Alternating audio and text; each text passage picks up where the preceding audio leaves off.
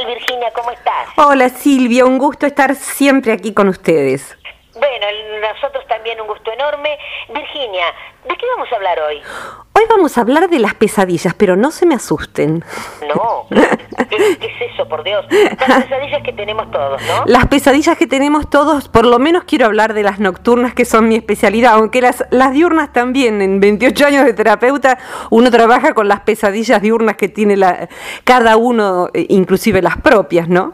Eh, que van de la mano, van de la mano, pero las pesadillas no siempre son malas, eh, y ahí pongo comillas, y me gustaría hablar de eso porque el subtítulo sería La inteligencia del inconsciente también, porque uno dice, bueno, las pesadillas, ¿qué son? ¿Por qué están? ¿Estoy enfermo? Eh, ¿Es un trastorno? ¿Es una patología? Y quisiera contarles un poquito por qué aparecen las pesadillas. Adelante. Con todo gusto, y, después guiarme con tus preguntas que siempre me ayudan. Eh, primero, algo que, en otras charlas de, sobre el inconsciente siempre señalo es que el inconsciente eh, funciona muy parecido al aparato digestivo, es decir, que nos comemos la vida y sobre todo a la noche eh, elaboramos, digerimos eso. Eh, una, persona duerme un tercio de su vida ¿eh? un tercio de su vida. Es decir, que eh, si uno divide la propia vida por tres, va a encontrar que ha dormido muchísimos años, muchísimos años. ¿Por qué dormimos tanto? ¿Es solamente el descanso físico? No. Eh, el soñar es la actividad más importante del dormir todo lo que es la relajación y todo lo demás es muy importante, por supuesto, pero fíjate vos que sí, en un, hay experimentos en donde eh, a la persona se le permite dormir, pero cuando empieza a soñar se la despierta. No se le permite soñar, sí dormir esa persona empezaría, empieza, de hecho, y por eso se suspende el experimento, el primer día está ansioso, el segundo día empieza a tener eh, alucinaciones, empieza a desorganizarse y más de tres días sin soñar, no sin dormir, no se puede estar sin desequilibrarse totalmente. ¿Qué significa esto? Significa que el dormir eh, con el soñar, básicamente el soñar es la terapia que por suerte tenemos cada uno de nosotros. Recordemos o no los sueños todas las noches de nuestra vida. Todas las noches de nuestra vida tenemos... E-, eso es cierto, que siempre se sueña aunque uno no se acuerde lo que soñó y que no se tiene un solo sueño, sino varios sueños a sueños a lo largo de la noche. 20 a 40, somos Spielberg a la noche. La.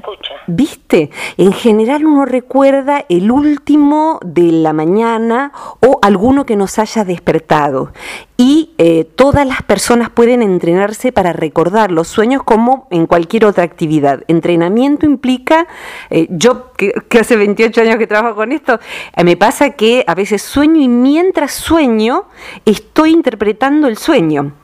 También, Virginia, una cosa que a mí me ha pasado es que estoy soñando y sé que estoy soñando. Exactamente, bueno, eso es un grado de lucidez muy importante. Fíjate que los tibetanos tienen desde hace siglos el yoga de, de los sueños tibetano, que implica entrenarse para estar consciente en los sueños, como esa experiencia que vos tenés, que se llaman sueños lúcidos, y que es posible que muchas personas tengan, a veces inclusive también para resolver una pesadilla, volviendo al tema.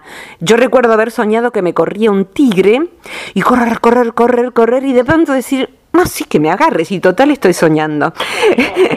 y linda resolución del sueño, ¿no? Eh, ¿Y por qué uno tiene esas pesadillas, esos sueños perturbadores? Si partimos de la base de, en esta psicología, la psicología transpersonal, de que el inconsciente en realidad lo que quiere es... Eh, generar una buena vida para nosotros. Somos, nuestro núcleo de identidad es el núcleo del inconsciente. Entonces, ¿por qué tenemos pesadillas? Básicamente, fíjate, una persona que tiene un trauma, eh, suele soñar con ese trauma repetidamente. Esto hasta, hasta Freud lo vio porque eran tiempos de guerra, que eh, entonces se le llamaba neurosis de guerra, soñar repetidamente, repetidamente. Y fíjate, si volvemos a esta metáfora quizá poco elegante de la digestión, eh, en la digestión también repetimos, decimos, una comida que el, sistema digestivo no está pudiendo digerir, está haciendo su esfuerzo. En el inconsciente, los problemas emocionales pueden tardar años en ser digeridos. Cada vez que tenemos una pesadilla, el inconsciente lo que está procurando es, según lo que dicen hoy las neurociencias, reconectar, es decir, desconectar el trauma, elaborarlo y eh, pasarlo a que tenga un grado menor de dolor y de susceptibilidad. Esto seguramente quienes estén escuchando, vos, yo también, lo hemos vivido en los duelos. Cuando se nos muere alguien, solemos tener sueños, sobre todo si ha sido una muerte larga, eh, solemos soñar si está muerta o no la persona, eh, y las pesadillas se repiten, se repiten, se repiten, ah que empieza a cambiar el argumento. Y en el argumento de la pesadilla empiezan a haber sueños de resolución del duelo, hasta que la pesadilla transforma su final y puede ser que nos despidamos de la persona muy afectuosamente y no volvamos a soñar por mucho tiempo. Y esto se traduzca en un cambio en el tipo de emoción que uno siente al despertar y quedarse en un estado muy distinto del que se estaba. O sea, tiene que ver esto, por ejemplo, con la elaboración del duelo prácticamente, ¿no? Eh, exactamente, lo mismo la elaboración de un trauma. En la elaboración de un, de un trauma solemos repetir la pesadilla hasta que eso se disuelva. Los especialistas en sueños que trabajan terapéuticamente, en la en oniroterapia podría llamarse, ayudan, por ejemplo, se ayuda a que el paciente se relaje y vuelva a un estado similar al de al, que tenía cuando estaba soñando y eh, rememore el sueño, el terapeuta también cierra los ojos, como si fueran dos eh, computadoras en red, yo quiero ver tu pesadilla. Entonces, bueno, quiero verla tal como si fuera mía. Te veo a vos, vos me vas relatando, te pregunto, es de noche, eh, ¿qué sentís mientras estás viviendo lo que vivís? Y si el paciente sigue teniendo esa pesadilla y no la puede resolver, hay dos vías. Una es comprender qué quiere decirle el inconsciente al paciente, porque hay veces en que no es repetición de trauma. Si querés, enseguida vamos a eso, aunque sea brevemente. Y otra, si sí es repetición de trauma, por ejemplo, estando los dos en estado de relajación, terapeuta y paciente, se le pide permiso al paciente. Te voy a pedir permiso para entrar en tu sueño. Y yo te voy a ayudar, suponete que la persona fue asaltada, te voy a ayudar a que le demos una lección al ladrón. Entonces, eh, fíjate qué es lo que querés hacer para que esa persona ni ninguna otra se acerque más. Y yo te voy a ayudar en el sueño. Entonces, lo que estamos haciendo es, en un estado similar al onírico, cambiar el final de la pesadilla.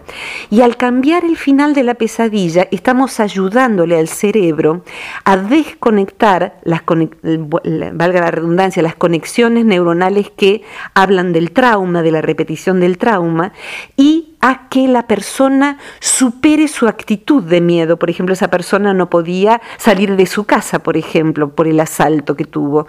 Eh, y la pesadilla lo que hacía era repetir el asalto. Bien, modificamos el final de la pesadilla, lo cual a veces en algunas personas se da en forma totalmente espontánea e indica que han superado el trauma.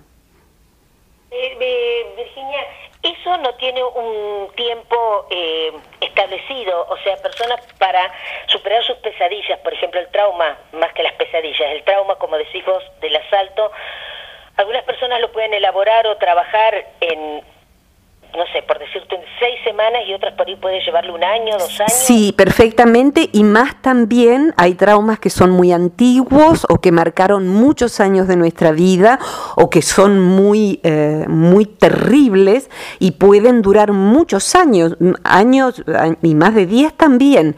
Eh, de algún modo podríamos decir que en esta metáfora un buen terapeuta es como un digestivo, nos ayuda a digerir aquello que solo no estamos pudiendo.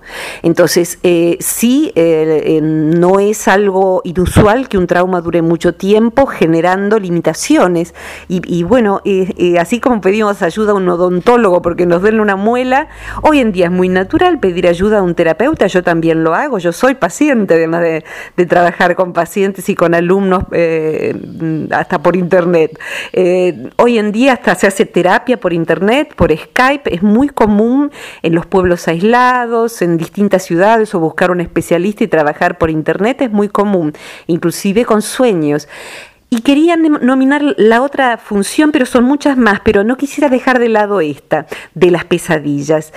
Hay veces en que el único medio, si volvemos a la idea de la inteligencia del inconsciente, estamos hablando de un inconsciente autónomo, como dice Jung, que tiene su propia lógica y que nos quiere ayudar a que vivamos de una manera más inteligente también emocionalmente. Entonces, es posible, por ejemplo, que una pesadilla que sea un sueño recurrente, es decir, sueños que se repiten cada tanto, cada tanto sueño que quedo atrapada, esto no es un sueño mío, estoy inventando, que quedo atrapada en, un, en una habitación. No puedo salir, no puedo salir y me siento asfixiada y siento que se me vienen las paredes encima. Supongamos que esa fuera una pesadilla recurrente de una persona. Podría ser que esa pesadilla en el código del inconsciente representara que esa persona cada tanto se mete en el mismo problema. Pongamos que fuese una persona que se mete en el problema de ayudar a alguien hasta inmolarse. Entonces cada tanto encuentra a un desgraciadito, eh, perdón la ironía, a quien ayudarle. Entonces empieza buscándole trabajo, empieza buscándole, ordenándole el placar, empieza una amiga, un sobrino, una pareja. Entonces es un patrón de conducta, es un arquetipo en el que la persona, una matriz de comportamiento, en la que la persona se mete y después no puede salir. Y le trae problemas y casi siempre decepciones y malos vínculos, porque es un patrón mecánico donde hay una persona que es codependiente, hay una codependencia, alguien dependiente de que otro le solucione los problemas. Bien, podría ser que el inconsciente le avise con esa pesadilla, o sea, con algo que le llame bien la atención, mira que te estás metiendo otra vez en el mismo tipo de vínculo que ya tuviste. Y si la persona se ha acostumbrado a escuchar a su inconsciente y a sus sueños, va a estar advertida al despertar, es cierto, estoy atrapándome otra vez en un vínculo del cual después no voy a saber cómo salir porque empieza el patrón de no sé decir que no. Es decir, empezó un trabajo nuevo y le dice, yo vivo cerca de tu casa, le dice al compañero de oficina, si querés te paso a buscar. Y ahí se cumple una de, las graciosas leyes de Murphy. Haga dos veces un favor y se convertirá en su obligación. Entonces, bueno, lo pasa a buscar por segunda vez. Y a la tercera ya es como dado por sentado que va a pasar a buscar al compañero de oficina y le queda la obligación. Y eh, se siente atrapada porque esa vez querría ir más tarde o querría ir a tomar un café con una amiga antes de ir a la oficina, pero no pasa a buscar al compañero. Bien, podría ser que el inconsciente le mande a través de una pesadilla, que son bastante poco olvidables, o sea que nos despiertan sudando, transpirando, temblando a veces, la pesadilla nos avisa ojito, estás haciendo lo mismo que ya hiciste y te va mal cuando haces esto. Esa es otra de las funciones de las pesadillas. Virginia, la gente está preparada para darse cuenta de eso porque, a ver, yo soñaba, me acuerdo, durante muchísimo tiempo, cuando era adolescente o jovencita, que se me caían los dientes o que tenía un diente flojo, me lo arrancaba y en el momento en que me lo arrancaba decía, ay, pero si este ya no es diente de leche. Sí. pero lo soñaba seguido a eso y sufría horrores porque me veía totalmente desdentada a veces. Hasta que un día, en un sueño, dije, bueno, total existen las dentaduras postizas y nunca más lo volví a... Maravillosa resolución, me encantó. La resolución de un sueño... que eh, perfecto, la resolución de un sueño, el modo en que termina un sueño, nos indica cómo está viviendo el proceso que el sueño está simbolizando esa, ese soñante. Entonces, si vos, por ejemplo, te quedás en un rincón y decís, no voy a salir más a la calle porque no tengo dientes, sería un tipo de final de sueño y habría que ayudarte para que el sueño no termine así. Cuando vos terminaste el sueño así, es que hay un cambio psicológico profundo. Obviamente, acá vamos a jugar un poquito. Eh, ningún sueño, y esto es subrayo, ningún sueño debe ser interpretado sin que se conozca la historia del paciente, todas las características del paciente. Entonces vamos a jugar a que yo te conozco en profundidad, conozco tu historia y demás. Por, la, la época en que vos decís que lo estabas soñando, es posible, estoy jugando a interpretarlo nada más, ¿eh? es posible que eh, esa caída de los dientes de leche señalaran por ser dientes de leche tu cambio hacia la adultez tu cambio hacia inclusive las fortalezas de sentirte autónoma. Los, lo, cada símbolo es muy individual, hay algunos pocos símbolos generales. Los dientes suelen, en la mandíbula solemos todos eh, guardar la agresividad, porque como, animales humanos que somos, eh, tenderíamos a morder para defendernos. Tenemos tan poquita cosa, unas uñas que no son nada, que pegar para muchos de nosotros es la nada bueno, morder nos puede salvar la vida. Entonces, muchas veces hasta bruxamos, movemos los dientes, eh, los, los odontólogos saben eso, porque las tensiones del día se guardan en la mandíbula. Entonces, mucha gente cuando está enojada sueña que pierde los dientes y demás. Pero es posible que por la época en que vos soñabas eso, significara que vos te estabas empoderando, por decirlo así, de las fuerzas de la adultez, y es evidente, yo no te conozco ni siquiera personalmente, nos hemos visto creo, eh, pero es evidente que sos una mujer con mucha fuerza, con mucho eh, temperamento, con mucha decisión, entonces esos dientes de leche de la niña en la adolescencia se estaban cambiando, y es un sueño pesadillesco, ¿por qué? Porque eh, en la adolescencia uno está en una situación de mucha vulnerabilidad. Ya no es el niño que era y todavía no es el adulto que va a ser. Los sufis dirían uno está sentado entre dos sillas y es una situación, como todo cambio, de mucha vulnerabilidad porque uno todavía no se acentúa en lo nuevo. El día en que vos soñaste, más sí, ¿qué me importa? Si total, eh, cualquier cosa hay dentaduras postizas, es decir que eh, si no me siento fuerte, me voy a mostrar fuerte y después la fortaleza me va a venir porque vos sabías que te iban a crecer otros dientes. Es un sueño hermoso y me encanta que lo hayas compartido porque muestra a la mujer que, después fuiste y que sos, ¿no? Así que me parece que es eso, lo cual no quiere decir que si alguien anoche soñó que se le caían los dientes, signifique lo mismo, ¿eh? Hay que mirar al soñante. El sueño es el soñante, decía Jung. Entonces me atrevo a interpretarlo por lo que percibo de vos a lo largo de tantas charlas que hemos tenido y por la época en que soñaste este sueño ¿qué pasa cuando no se resuelve o porque la persona no busca ayuda eh, de, profesionales o porque directamente no descalifica, pero no le da la importancia por ahí que pueden tener. Mira, esto es igual que cualquier cosa eh, dolorosa que nos suceda. ¿Qué pasa si la persona tiene acidez a repetición y no busca ayuda en un gastroenterólogo y no hace nada al respecto, o sea que se la aguanta o se toma algo de venta libre en la farmacia, pero uy, un día tiene una úlcera.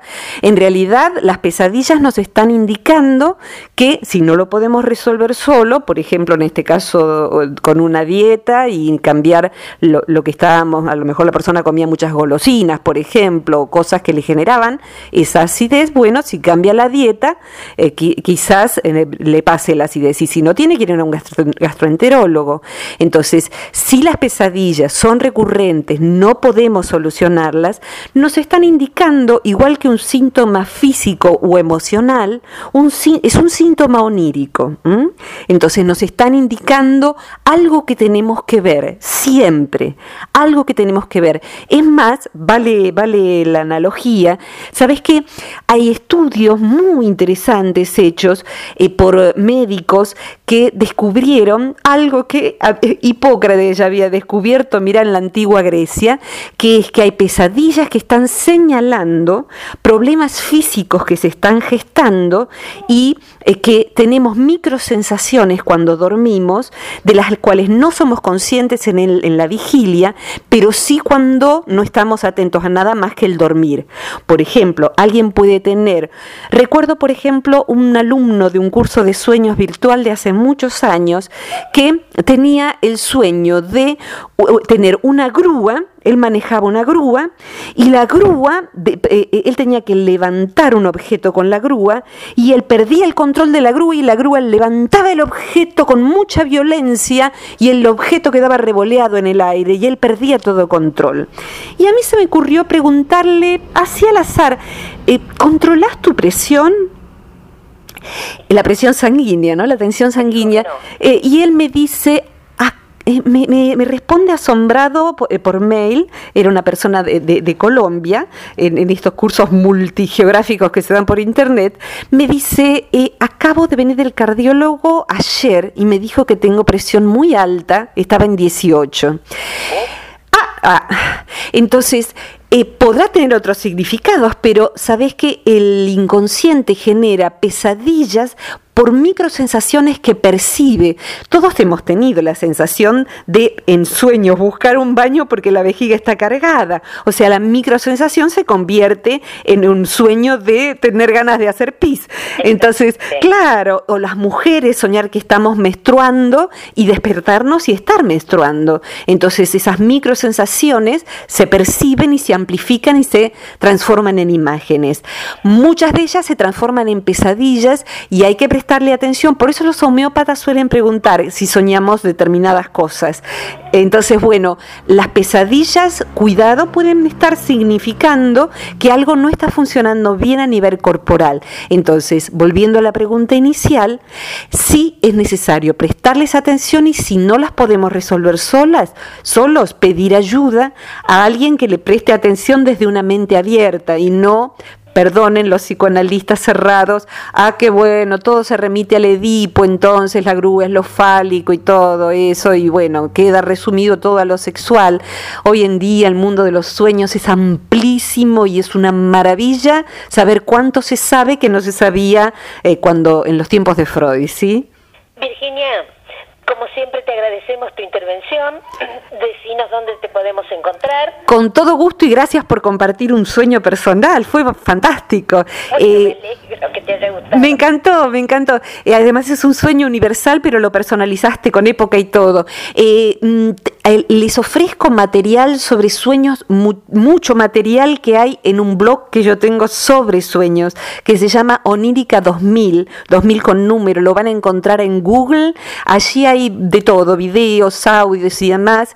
Eh, y el, sitio web del centro es www.centrotranspersonal.com.ar y me encuentran como amiga en Virginia Gawel con G de gato y W, segundo muro, donde siempre subo los audios de, la urna. Así que bueno, están otras charlas anteriores que hemos tenido y, bueno, eh, desde cualquier lugar que escuchen, allí nos podemos encontrar y pueden también sugerir temas, esto nunca lo dije, pueden sugerir temas para que tratemos en la urna, que me parece que puede ser interesante. Eh, eh, pasarle a Silvia eh, por, por, por, los medios de la radio o subir al Facebook un tema que quieran que desarrolle dentro de mis posibilidades, ¿sí?